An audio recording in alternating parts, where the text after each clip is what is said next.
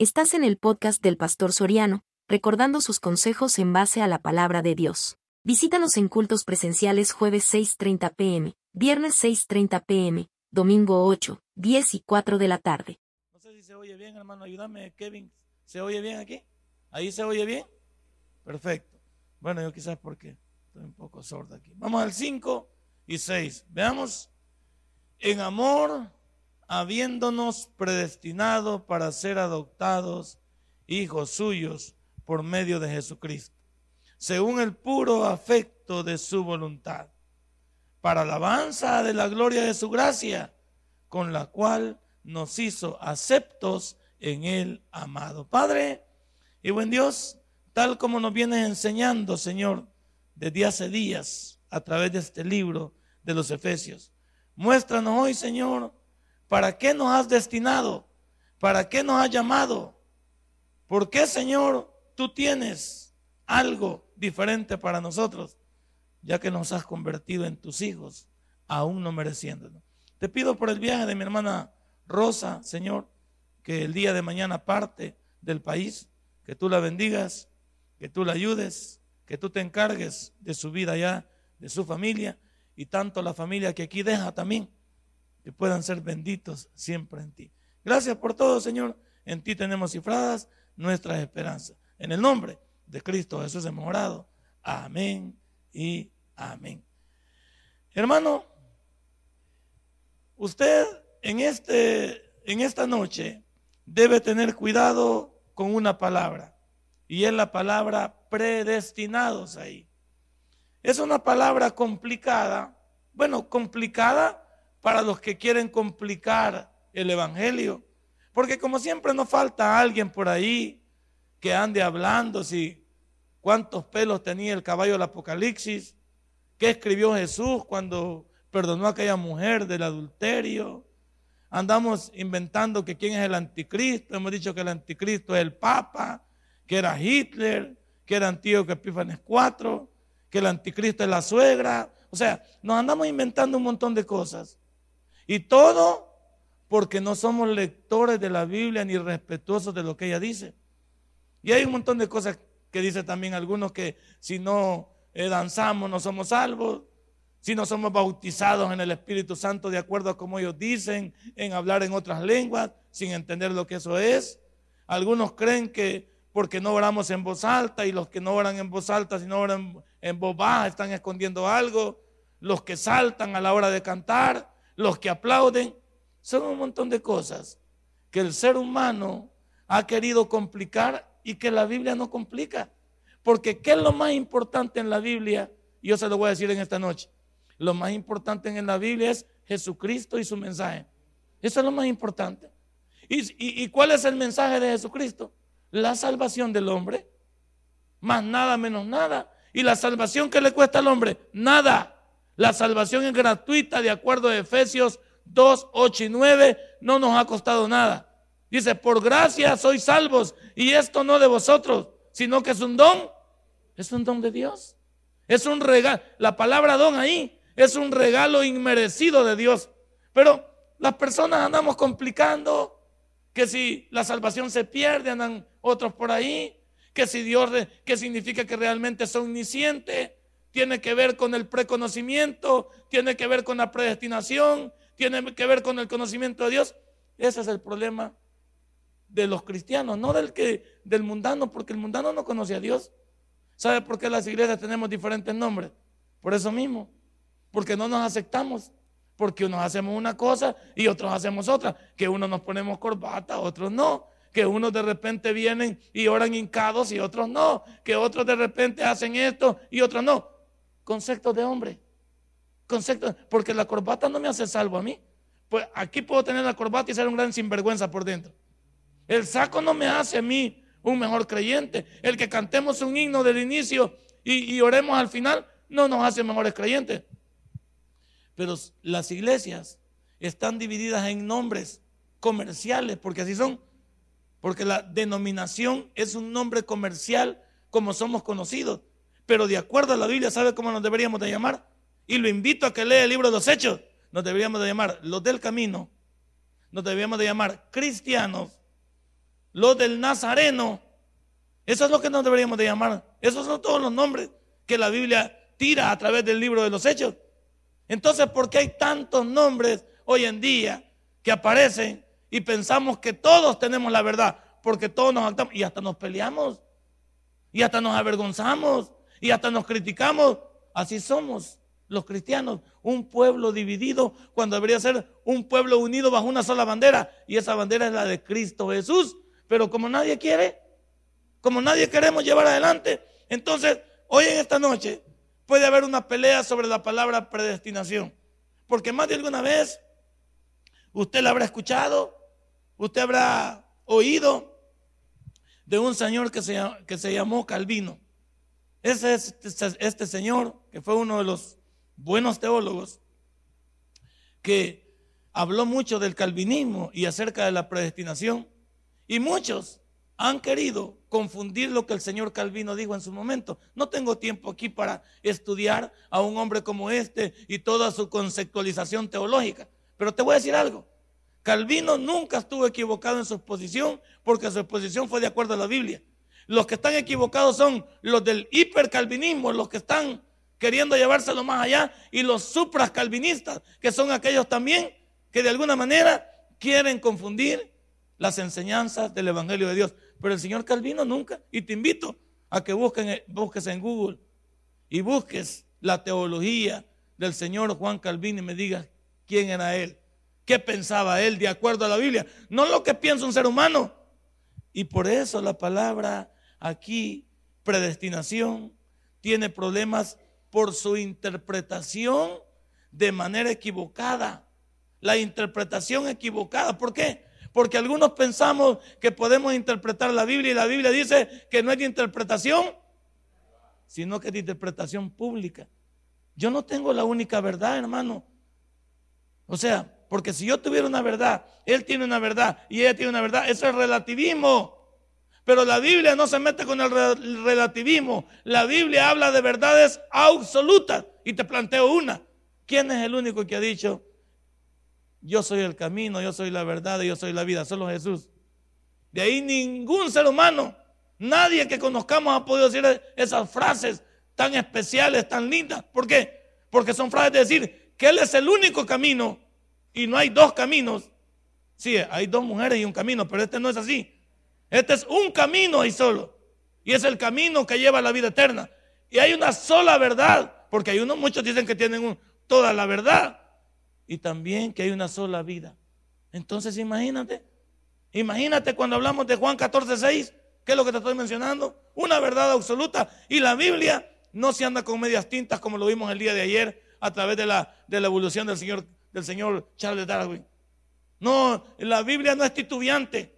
La Biblia no anda pensando tal vez, me parece, yo creo. La Biblia habla de verdades absolutas. Y por eso esta noche la palabra que ves ahí, predestinación, en su interpretación de manera equivocada por los hombres, ha generado miedo y confusión. Ya te voy a explicar por qué. Porque entonces estamos pensando, algunos dicen, de acuerdo a la palabra predestinación, y si Dios sabía que yo no me iba a salvar, entonces ¿por qué permitió que yo viviera? Van a salir esas preguntas aquí. Y, las van a hacer cualquiera. Y si no las haces tú aquí, las van a escuchar en el mundo. Y si Dios sabía que yo me iba a portar mal, ¿por qué lo permitió? Pues? ¿Y por qué me hizo así? Te voy a explicar algo. Para ir dando sintonía al estudio bíblico y en esta noche a la palabra, predestinación. Judas podría salir con lo mismo. Judas Iscariote, el que vendió al Señor Jesús, podría salir con esta pila allá, en el juicio final. ¿Sabes lo que le podría decir Judas al Señor Jesús? Le y si tú sabías que yo te iba a entregar, ¿por qué permitiste que yo naciera? que yo te siguiera como tu discípulo, que yo anduviera contigo tres años y medio, que yo fuera tu tesorero. Si tú sabías todo eso y sabías que yo te iba a entregar, primero, ¿por qué no me lo advertiste? Segundo, ¿por qué lo permitiste? Y tercero, ¿por qué me creaste si yo iba a ser el hazme reír por toda la eternidad, teológicamente hablando? Y Dios le va a contestar de esta manera. Judas, al igual que a todos, y agarra su pedazo aquí, porque yo ya agarré el mío. A Judas le va a decir, Señor, Señor Judas, yo te creé con voluntad propia. Te creé como un hombre con libre albedrío, con poder de decisión. Tú podías haberme entregado o no podías haberme entregado. Y si después de haberme entregado, tú podías haber tomado una decisión, arrepentirte, pero no delante de los hombres, sino arrepentirte delante de mí. Entonces el problema tuyo fue de decisión. ¿Por qué la gente se va al infierno? Porque es mala. Por una decisión. Porque no reciben a Cristo como su Salvador. Eso es todo. Cristo no les pide que se porten bien. Hermano, ¿habrá aquí algún hermano bien portado? Por favor, levántese y váyase. Si hay algún aquí, alguna, alguna monja, algún, algún papa, algún clérigo aquí que, que, anda muy socadito y cree que no ha hecho nada este día, levántese y váyase, porque aquí usted no, usted ya vuela, salga volando aquí y sin escoba, salga volando con su propia ala. No hay ni uno, ni uno perfecto. No hay nadie quien haga el bien completo. Ahí te queda eso de mensaje. Entonces, ¿qué significa? Este día tú y yo hemos tomado decisiones este día hemos sido, hemos tomado decisiones para seguir a Dios o para negarlo. Este día hemos tomado decisiones para pecar o apartarnos del pecado. ¿Dónde queda Dios ahí? Y te tengo noticias. Ni el diablo tiene, está metido en ese rollo. Porque a veces le echamos de muerto al diablo. Este diablo chuco. El chuco somos nosotros. El diablo dormido está. Si el diablo a veces no nos empuja para pecar. Ah, somos tan pecadores algunos que al diablo ni lo llamamos siquiera sino que después nos queremos limpiar en Él. Y permítame decirle en esta noche que cada uno de nosotros tiene un poder de decisión. Yo decido qué hacer con mi vida. Yo decido cómo vivir. Por supuesto que Dios, si quisiera obligarme, lo hiciera. Pero Él es respetuoso de la voluntad que me ha puesto. Él es respetuoso de lo que yo haga. Porque lo que yo haga tendrá resultados buenos o malos. Lo que yo haga tendrá resultados de tristeza o de alegría. Triunfaré o fracasaré. Ese es mi problema. Entonces la predestinación es lo mismo. Estamos hablando, si usted quiere, en el preconocimiento de Dios, Dios sabe o sabía que íbamos a estar aquí en Ciudad Merliot. Sí, pero no dependía de él, dependía de una decisión. Y la decisión de venir a Cristo es tuya y mía. Es más, Aquí podemos haber algunos que no somos salvos, que estamos aquí de invitados. Yo no sé si este joven es cristiano. Aquí le hemos recibido con el corazón. Pero si no es cristiano, al final va a tener una oportunidad para recibir a Cristo como su Salvador personal. Esta noche, él no se puede ir de esta iglesia habiendo escuchado una verdad, irse sin saber que está jugando con su vida eterna. Y hablo de la del cielo. Hablo de la recibir a Jesús como su salvador personal. Él esta noche va a tener que hacer una decisión. Y lo que pase después de esta noche, saliendo de esta puerta, es la responsabilidad de este joven. ¿Cómo es la responsabilidad nuestra? ¿Cuántos aquí somos responsables de nuestra vida? ¿Quién tiene la culpa? ¿Mi esposa tiene la culpa de mis fracasos? No, los tiene Nelson Soriano. Nelson Soriano tiene decisiones. Por lo tanto, hermano, esta noche te mostrado que Judas no puede decirle nada al Señor Jesús, que él tiene la culpa de que aparezca en el infierno, porque él pudo decidir. Si decidió venderlo, pudo decidir arrepentirse delante de él. ¿Qué tal si le hubiera dicho, Señor, te vendí por las 30 monedas? Qué regada va, Señor. Y es que la necesitaba para pagar unas cosas. Señor estaba acabado, estaba un poco tilinte con el dinero. ¿Y qué cree que le había hecho el Señor? Quédate con las 30 monedas, Judas. Y qué bueno que te hayas arrepentido. Pero él fue a arrepentirse delante de los hombres. ¿Y qué le dijeron los hombres? Vos ahí ve, vos estás loco, le dijeron. Y, y ni las 30 monedas quisieron. Ni las 30 monedas quisieron. Porque sabían que eran monedas de sangre inocente. Eran monedas de una decisión equivocada. Hermano, la palabra predestinación por eso genera genera problemas en su interpretación y en su manera equivocada, genera miedo y genera confusión dentro de la iglesia. Por eso es que muchos de nosotros debemos de ser personas que podamos sacarle el mayor provecho a una palabra como esta. Porque quiero decirte en esta noche que esta palabra es una palabra teológica. Pero ¿quiénes son los, los teólogos de este mundo? Los teólogos de este mundo son todos aquellos que estudian la Biblia entonces usted es un teólogo. Solo que aquí no sabemos si hay teólogos locos, pues. Porque depende el, grado de preparación que usted tenga, si es el grado de confusión que vaya, que vaya a meter. Todos aquí somos teólogos.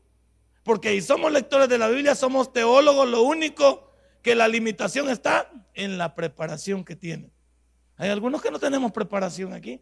¿Por qué no tenemos preparación? Porque no nos gusta estudiar la Biblia. Hay algunos que nos gusta andar viviendo lo que los demás dicen. Y a mí me molesta con gente que me dice, es que pastor, un predicador dijo así. Hermano, ese predicador está equivocado y no porque yo lo diga, sino porque ese predicador no está de acuerdo a la Biblia. Yo te lo puedo demostrar, pero claro, hay que tener un, hay que tener un plus, un conocimiento. Hay algunos de ustedes, incluyéndome a mí, que nos encanta andar dependiendo de lo que dice, como dice el pastor. Y como dice el pastor, hermano, no es como dice el pastor, es como dice la Biblia. Es como dice Dios a través de la Biblia. Porque yo puedo, hermano, ustedes aquí, imaginen que yo les comience a decir, hermanos, ¿cuántos están aprendiendo? Y usted me grita, amén, y dormido estaba.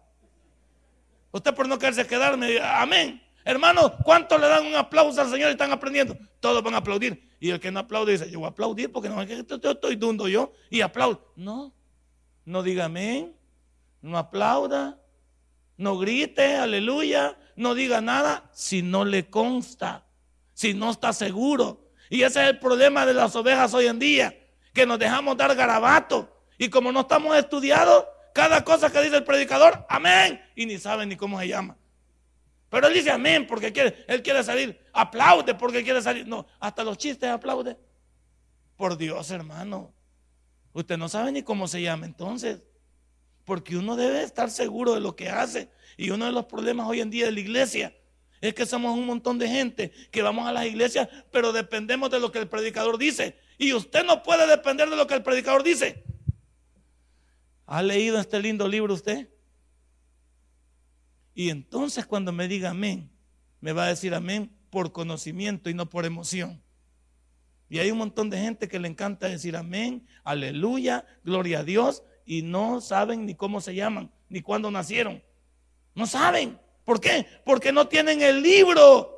No tienen el libro exegetado, no tienen entendido, no les gusta leer. Dígame, hablemos del mundo secular. ¿Cuántos de nosotros tuvimos problemas en nuestro, en nuestro bachillerato? ¿Con qué materia? Yo le aseguro que con la materia que usted tuvo problemas con idioma nacional. ¿Qué problema con idioma nacional? Con los verbos, con los dictongos, las conjunciones y los verbos con todos sus tiempos de conjugación, los problemas mismos de las obras. Hermano, ¿cuántas obras leyó usted? Y me va a decir usted, ¿y eso qué es, pastor? Porque algunos nunca leyeron. ¿Cuántas horas nos dejaron a leer en bachillerato a uno? Y nunca leyó nada. Porque al pueblo, no sé por qué este pueblo salvadoreño no nos gusta leer, pero el periódico, mire cómo lo leen. Los paquines, mire cómo lo leen. Señora, las telenovelas, mire cómo se las puede. La música, cómo se queda. La rancherona, ¿quién no se la puede? Todo, todo lo que nos sirve se queda. Ahí está la señora Rosa que no me va a mentir. Cuando uno va para otro país, ¿qué es lo primero que aprende? Las malas palabras. Esas tienen un tono como que hubiera nacido allá. Y lo dice, pero de pe a pa. Pero ya para contestar o, entablar una, una, una, conversación, solo riendo, como que es estúpido porque no sabe qué le dicen. Pues las malas palabras sí, porque eso es lo primero que se aprende. ¿Por qué lo malo no cuesta aprenderlo? Y lo malo no edifica. ¿Qué es lo que edifica? Lo bueno. Pero lo bueno necesita un esfuerzo. Y lo que nosotros tenemos el problema hoy en día es que las iglesias como las nuestras, y aún llamándonos bautistas, porque yo me voy, a descoser esta noche. Sí, aquí me voy a descoser porque estamos en Merliot. Me voy a descoser, me voy a tirar al suelo y voy a brincar encima de usted para que entienda bien. Mire, este es el punto. Nuestras iglesias bautistas son buenas para ganar almas. Son buenas para pues andar en la calle y ministerio y todo. Pero no leen su Biblia a la hora de, tener ese estudio especial, a la hora de llegar a la concientización de estudiar saliendo, somos malos para estudiar saliendo libros. Leemos a la carrera, leemos por como. Hoy, por ejemplo, algunos leyeron el proverbio porque si no lo leo, Dios me va a castigar. Por miedo lo leí. Pero pregúntele qué decían los 23 versículos que leímos hoy. Hermano, no sé nada. Nulo. ¿Por qué? Porque lo leí por compromiso, lo leí por apariencia, lo leí por miedo. Pero ¿qué dijo los 23 versículos del proverbio? ¿De qué habló el proverbio hoy? Hoy el proverbio habló de sabiduría neta. Hoy habló de sabiduría, de cómo vivir una vida sabia delante de Dios, porque el proverbio comenzó con, hijo mío. Él no se dirigió como un padre a sus hijos en la necesidad de aprender de ese lindo libro, pero no aprendimos nada. Entonces el problema del cristianismo hoy en día es que tenemos estas malas interpretaciones porque todos los teólogos estamos mal preparados. Y no se le quede viendo, y hermano, ¿y quién es el teólogo? El teólogo es usted. Porque ¿qué es un teólogo? Es alguien que estudia la Biblia. Un teólogo, porque la palabra teos es Dios y la palabra logos es palabra. Entonces la palabra teología es palabra de Dios, pero como estamos hablando de teólogo a una persona que estudia la Biblia, usted es, dígale que está a la par, nos hablan, dígale. ¿Se acuerda que pusimos un rótulo ahí el día de ayer? Hermanos, dice el, que, el de regreso al futuro, hermanos, les cuento, Fui al futuro y ustedes no se congregan. Y algunos no contestaron. No contestaron. No contestaron. ¿Por qué? Porque nos falta convicción, nos falta entrega, nos falta decisión. Y el cristiano hoy en día tiene que ser un buen lector de la Biblia. Porque anda un montón de gente vendiéndonos espejitos.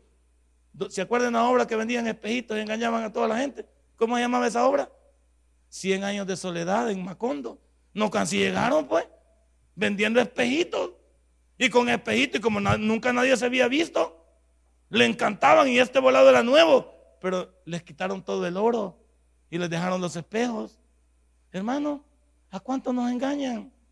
¿A cuánto nos toman el pelo?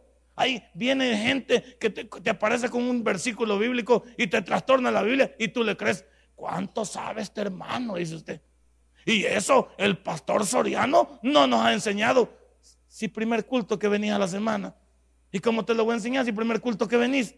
Y yo estoy todo aquí lunes, martes, miércoles, jueves, viernes, domingo a las 8, a las 10 y a las... Yo aquí estoy todos los cultos. Aquí estoy, no me, no me metas a mí en tu chambre. No, es que ese pastor es un aragán, no nos enseña. ¿Y tú que no lees? ¿Y a ti que no te gusta la lectura? No, aquí es compartido. Muchas de las cosas aparecen los testigos de Jehová y te llevan para el salón del reino aparecen los chelitos de los mormones con otro negrito y te llevan para de los mormones.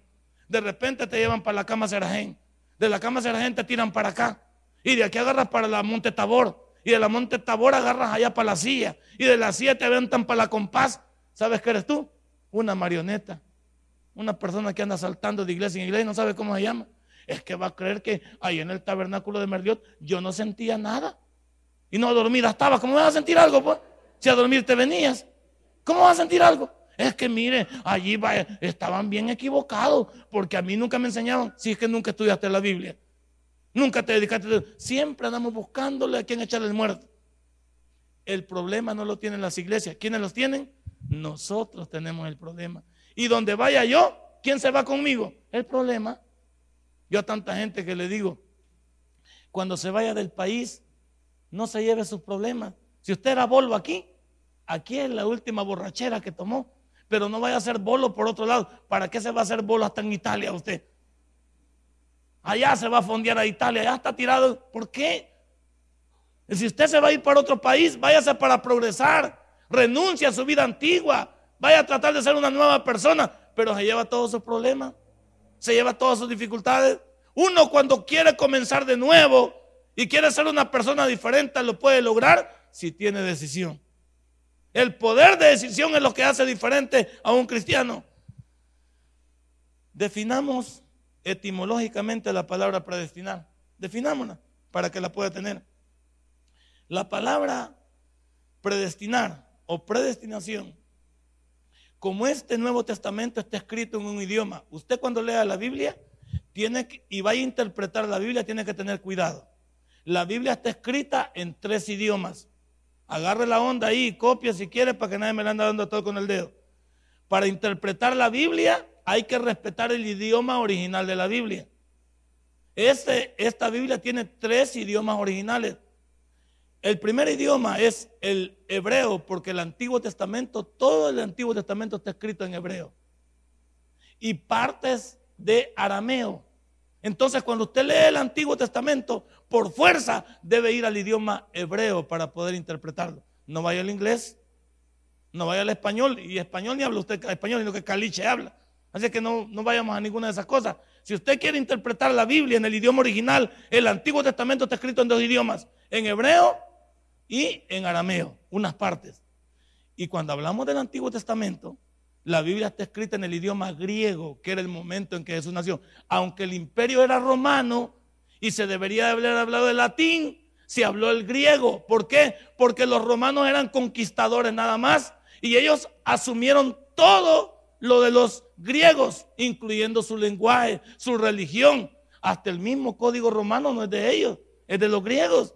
Pero ellos se lo tomaron, se lo apropiaron. Por lo tanto, el idioma del Nuevo Testamento es el griego. Entonces, cuando yo quiero interpretar de Mateo hasta Apocalipsis, yo debo remitirme al idioma griego. Entonces, esta palabra, de acuerdo al griego, es una palabra pro-orizo, o sea, P-R-O-O-R-I-Z-O, pro-orizo, pro-orizo. ¿Y qué significa esta palabra griega en la connotación para que nosotros la entendamos? Significa determinar algo antes que suceda. Mire lo que es la palabra predestinación, ahora le va cayendo el 20. Determinar algo antes que suceda o exista. Entonces, ¿qué estamos diciendo? ¿Quiénes usted puede determinar algo antes que suceda? Ni que fuera hermano de Walter Mercado usted. O hermano del mago Fancy, o qué, o del mago Jin, que ya se murieron. O el indio Ticuni Kansá, que son farsantes. Esa gente, todo este tipo de gente charlatana, no es que sepa el futuro. Porque nosotros no, el pasado no necesitamos averiguarlo. El pasado es pasado. Y eso ya lo conocemos. Lo que está en juego aquí es el futuro. Y el futuro nadie lo conoce más que... ¿Sí? El futuro lo conoce, nadie más conoce el futuro más que Dios. Así es que no ande levantándose usted por aquí que yo quiero que me digan qué va a pasar mañana. Hermano, esa es una cuestión de Dios, encomiéndese a Él. Pero usted va a que, a que le lean la mano, va a que le tiren las cartas, porque usted quiere saber en cuánto va a caer la lotería. Usted me puede decir, por favor, si mi esposo va a regresar y le, y le dicen a usted, tráigame una foto y se lo regresamos. Y tráigame también un calzoncillo de él para, para saber quién es él y se lo regresamos. La gente anda pidiendo, como son locos, trastornados, deschavetados. Dice, bueno, si usted quiere también, le sacamos el sapo que le han metido en la, en la barriga. Más no sabe que el hombre está así de gran Arturo. Así por eso está budita. No es que tenga un sapo ahí adentro, que le han metido una cosa, no sé, en el cuerpo. La gente se inventa un montón de cosas porque el fetichismo, el oscurantismo y todo el desorden que aviva e, e, esa mente de personas equivocadas nos ha confundido el cristianismo también. Entonces, si la palabra predestinar significa determinar algo antes que suceda, usted y yo no estamos capacitados para eso ni ningún ser humano, por muy inteligente que sea. Por muy inteligente que sea el ser humano, por mucho que sepa, no puede decir qué pasará mañana a esta hora. Puede, puede pronosticar, es diferente. Un pronóstico es algo que él cree que puede pasar. Un pronóstico es algo que se puede dar o no se puede dar. No, la palabra predestinar aquí es que Dios sí conoce qué va a pasar mañana. Que Dios sí sabe qué va a pasar mañana a esta misma hora. Los seres humanos estamos limitados en esta manera. Ahora, esto nos indica entonces que de acuerdo al versículo que hemos leído, todos los que estamos aquí en Ciudad Merliot podemos analizar la palabra predestinar de esta manera. Nosotros estuvimos en la mente de Dios antes de venir a este mundo en la mente de Dios, nosotros ya estábamos aquí en Ciudad Merliot. Pero no era, no era facultad de Él ponernos aquí. Es que Él nos veía decidiendo nosotros venir aquí. decidiendo recibir a Jesús como nuestro Salvador personal. Y como Él vio eso, en su preconocimiento lo vio, Él ya nos vio congregados aquí. Esto no lo vas a poder entender porque así nomás, a la brava, porque tú te pones carnalón así, vas a decir, aguanta lo que el pastor dice. El pastor dice que, bueno, es que esto hay que entenderlo espiritualmente. Porque yo, si, alguien me pregunta a mi pastor, ¿usted ha visto a Dios alguna vez? No, la respuesta es no. Yo nunca he visto a Dios. Y entonces, ¿por qué lo sigue? Lo sigo por la manifestación que Él ha tenido en mi vida a partir del año 1999. Porque cuando vine a Dios yo y estaba derrotado en mi vida, no tenía cabida en el mundo, no tenía oportunidad. Ese Dios me permitió que resurgiera de las cenizas. Y hoy soy un testimonio de lo que Él puede hacer cuando una persona se aparta para Él. Eso sí lo puedo decir. Pero que yo haya visto a Dios, no puedo engañar a nadie. No puedo decir eso. Pero ¿acaso Dios también no ha hecho lo mismo en tu vida? ¿Acaso Dios nos ha hecho sentir en tu vida también? Entonces Dios Estuvimos en la mente de Él desde antes de venir a este mundo. Dios ya sabía de que nosotros íbamos a decidir, como Dios ya sabe también quiénes van a aparecer en el infierno. Pero no es decisión de Dios que aparezcan en el infierno. Es decisión del rechazo de la humanidad a un Dios que no quiere nada con él. Mire, mire la gente, pues. vamos a ir más, más rapidito. ¿Cuáles son las únicas dos fechas que la humanidad se acuerda de Dios? en Semana Santa y en Navidad. Y en Semana Santa no es Semana Santa, es Semana Zángana. Porque ¿dónde anda la gente allá? Enseñando todas las carnes en la playa. Hay algunos que van desde el día lunes de feriado. El hermano Johnny, por ejemplo, que trabaja en el, en el gobierno. Él se va desde lunes, se va con la familia. Y aparece como el domingo en la tarde, ya más o menos, para pedir perdón. Entonces él todas las vacaciones las pasa en la playa. ¿Cuál es la Semana Santa para el hermano Johnny? Hermano Yone tiene semana. La, la semana del hermano Yone es semana zángana. ¿Por qué? Porque lo que menos hizo el hermano Yone es acordarse de Dios. Pero allá andaba con hilo dental y andaba enseñando los pechitos también allá a, a las señoras, haciéndose el difícil, todo peludo de aquí. Si cae parecía simio el hermano. Y le encanta andar enseñando los peretetes, las piernitas ahí también. Y se mueven. No sé, es la gente que la gente anda haciendo. ¿A quién le importa a Dios en la playa? ¿Y qué es lo que hacen en las playas? Carnavales, orgías, cervecería, aguardiente. La gente, dígame, todas las iglesias estuvieran llenas en Semana Santa. No están llenas. El domingo, el domingo de Ramos, ah no, el domingo de resurrección, viene la gente toda cruda ya a pedir perdón y llevarse sus complecitos de pecho para comenzar otra vez la semana. No nos engañemos. El mundo no quiere nada con Dios. Ah, pero le encantan. Yo diría que si el mundo no cree en Dios, ¿por qué celebran la Semana Santa? Deberían de seguir trabajando, porque ellos no creen en Dios. Entonces, ¿por qué celebran una semana para Dios si no la van a guardar para Dios? Y ahora dígame Navidad. ¿Qué es lo que hacemos en Navidad? Hacemos gallinas, pavos. Lo que menos hacemos es venir a la iglesia. Los hermanos no vienen ni en Navidad, ni vienen el 31, ni el primero. La primera semana de, de enero aparecen por ahí aparecen ya bien raspados. ¿Por qué? Porque la Navidad también es para andar dándose regalos, jugar cuchubales, andar visitando a los parientes, se van de viaje para Estados Unidos, vienen los de Estados Unidos para acá, otros se van para allá. Total, es un relajo. Pero Dios, ¿dónde está? Ninguna parte. La gente se cree religiosa porque celebra dos fechas y cree que ya está cerca de Dios.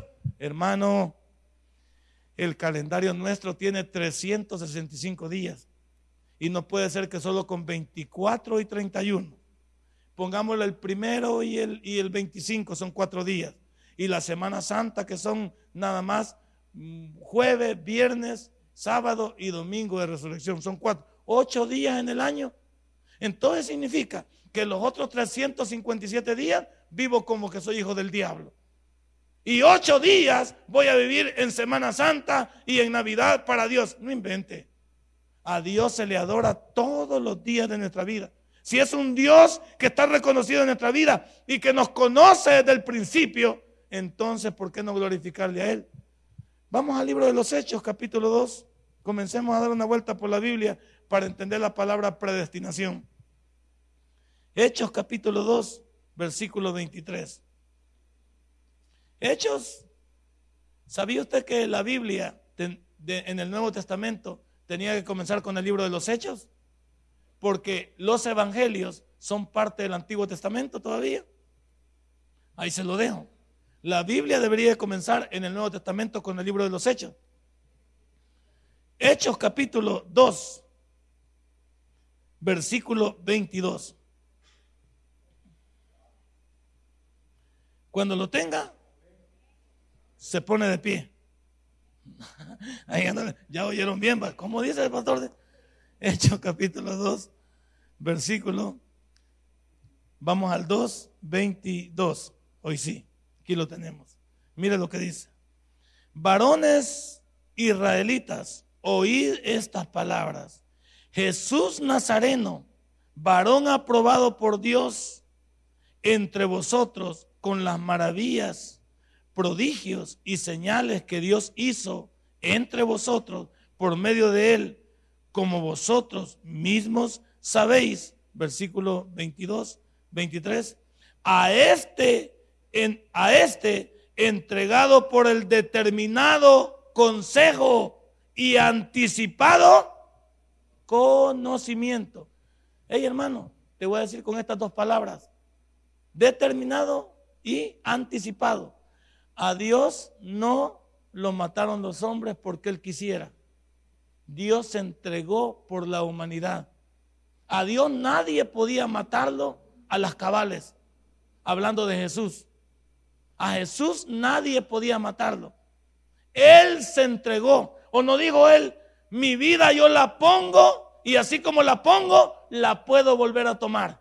Eso te indica que si este consejo de Dios en esta palabra que dice que él estaba determinado por ese consejo y anticipado conocimiento de Dios, prendiste. Significa que esto ya estaba dicho, que esto ya estaba marcado en el calendario de Dios que esto tenía que pasar. ¿Por qué? Porque Dios había mandado a su hijo a morir por la humanidad. ¿Y quién no sabía? Nadie lo Bueno, te tengo noticias.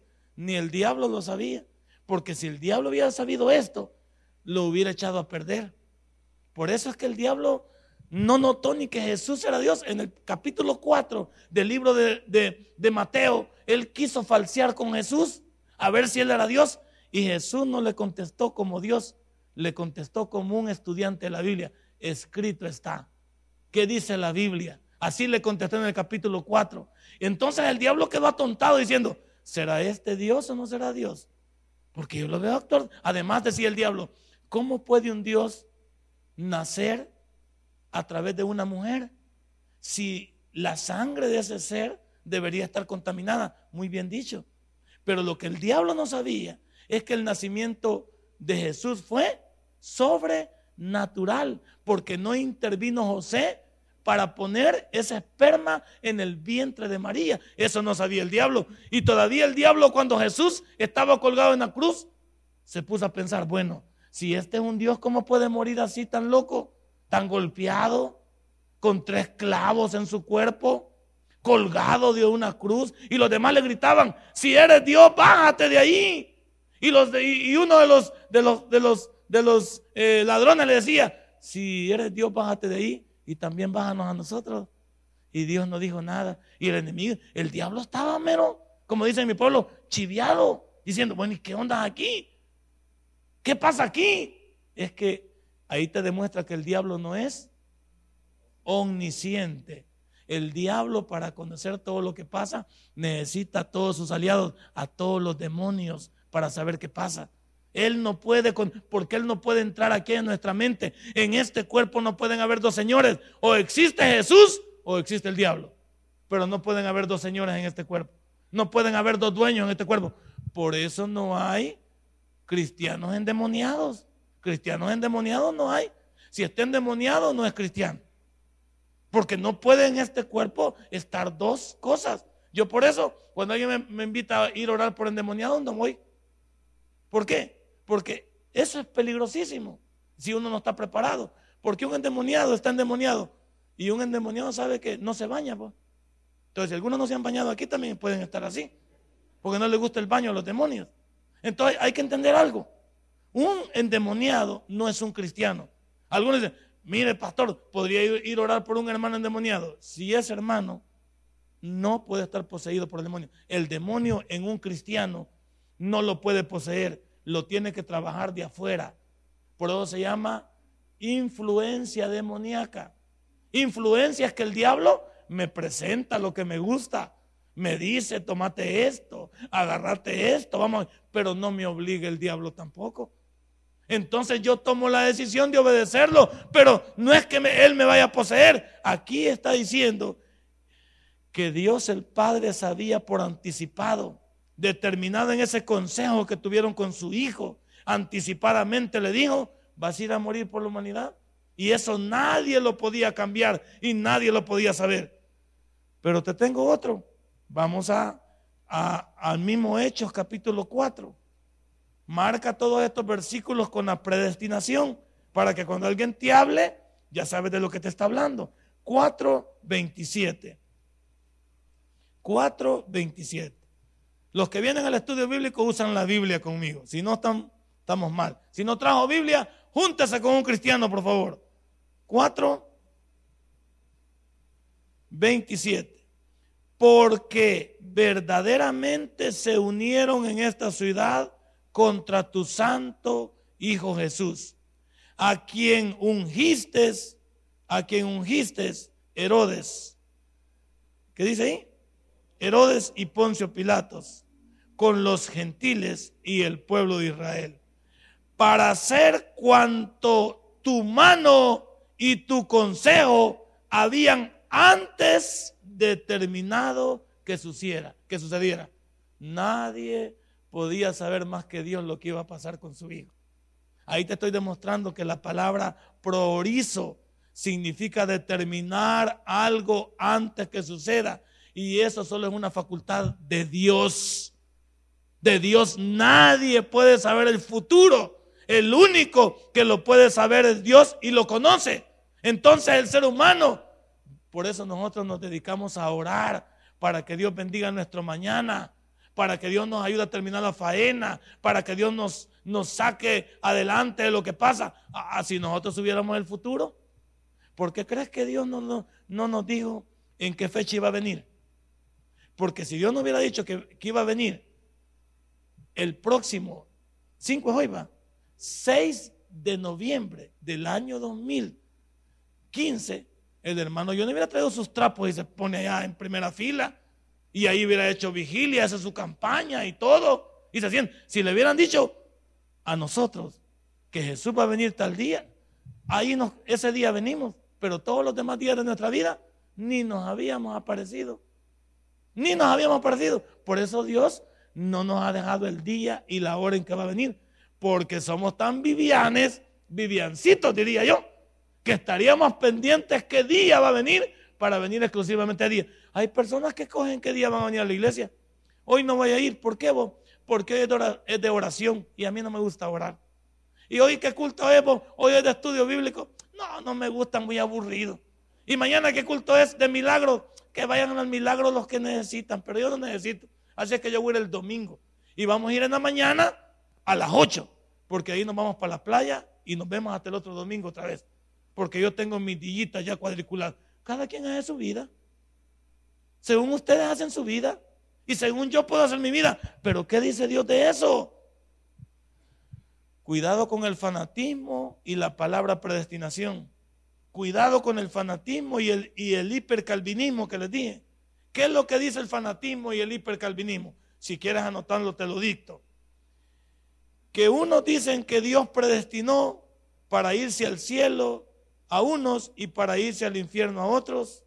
Y eso es lo que no les gusta a muchos de las personas que escuchan. Que Dios sabe quiénes se van a ir para el infierno y quiénes se van a ir para el cielo. Aquí lo que debemos de entender es que Calvino no dijo eso. Calvino dijo que en el preconocimiento de Dios, en la omnisciencia de Dios, si conoce las palabras, en la soberanía de Dios, Dios no puede ser engañado él conoce todo, pero no es Él quien decide por nosotros. La decisión la tiene cada ser humano en vida. Ya muerto no, ah, yo veo tantas tumbas que le ponen que de Dios goce. ¿De verdad? ¿Está gozando? ¿O lo estará siguiendo el diablo allá en el infierno? ¿Está en la presencia del Señor o está en la presencia del diablo? Es bonita. Él dice, el que cree en mí, aunque esté muerto, vivirá. Y le ponen Juan 19 ahí. Y el hombre nunca fue a la iglesia, ni, ni nunca leyó la Biblia. Y le ponen un gran texto bíblico. Y dice, cualquier cosa se puede inventar el ser humano para decir que otro ser humano está en el cielo. Perdónenme, vamos a, voy a ir más lejos con ustedes y conmigo mismo. Los únicos que sabemos si vamos a resucitar en el infierno, en el cielo, somos nosotros. Porque hay algunos aquí que nos podemos vestir de, de ovejitas y somos tremendos lobos rapaces. Porque hay algunos que la película se llama Transformer. Nos transformamos.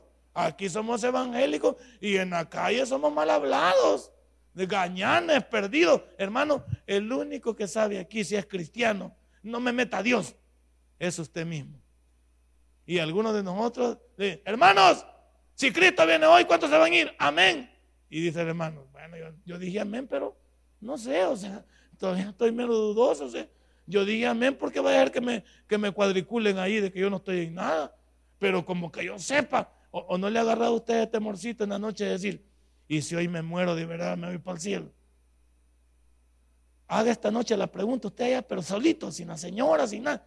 Allá usted en oscurito de su, de su cuartito, dígale, Señor, de veras yo me voy para el cielo, soy un gran farsante que voy a estar en el infierno yo. No se anda dando garabato. Porque algunos de nosotros andamos levantando banderas de que mi Señor Jesús y que me resucito aquí y que el colocho y que el carpintero. Deje de andarse de un montón de cosas payunca. Dígame si usted es un nacido de nuevo, un cristiano verdadero, un hijo de Dios. Y un hijo de Dios no tiene comparación. Esta palabra nos ha enseñado que Dios conoce todo, pero no nos obliga a tomar una decisión. La decisión la tomas tú y la tomo yo. Así es que cierra tu Biblia. A partir de esta noche quiero que vayas a tu casita y como dijo el pastor alguna vez, vayamos y preguntémonos esto. Estoy seguro, pero bien seguro de que estoy seguro, pero que no me han contado que si hoy me muero me voy para el cielo o soy un gran farsante que solo me he aprendido la oración nada más y voy a despertar. Hay pastores que vamos a despertar en el infierno. Allá vamos a estar predicando. Ahí está una canción de los voceros de Cristo que dice, vino Cristo y me quedé. Fui a buscar a mi esposa y a mis hijos y no los encontré. Se había quedado. Digo yo, Nelson Soriano, te hablan, dije yo. Que es una, una, una alabanza para uno que aunque sea predicador, no me da la seguridad que yo soy un hijo de Dios. Porque Dios puede utilizar hasta las piedras para hablar. Y no, no utilizó la Ana de, de Balaam, pues. Y la Ana de Balaam no fue salva. O Dios utilizó un animal. Significa que me puede utilizar a mí y yo puedo ser un tonto útil. Pero ya cada quien. Usted diga, me agacho, revira contra. Y si no esta noche quieren venir aquí y quieren que oremos otra vez, lo podemos hacer. Porque yo quiero que no se vaya de esta iglesia consciente que si hoy muere, solo tiene dos destinos. El infierno o el cielo. Pero no es decisión de Dios, es decisión mía. Denle un fuerte aplauso a nuestro Dios. Padre y buen Dios, te doy gracias esta noche. Si este mensaje ha impactado tu vida, puedes visitarnos y también puedes buscarnos en Facebook como Tabernáculo Ciudad Merriot. Sigue con nosotros con el siguiente podcast.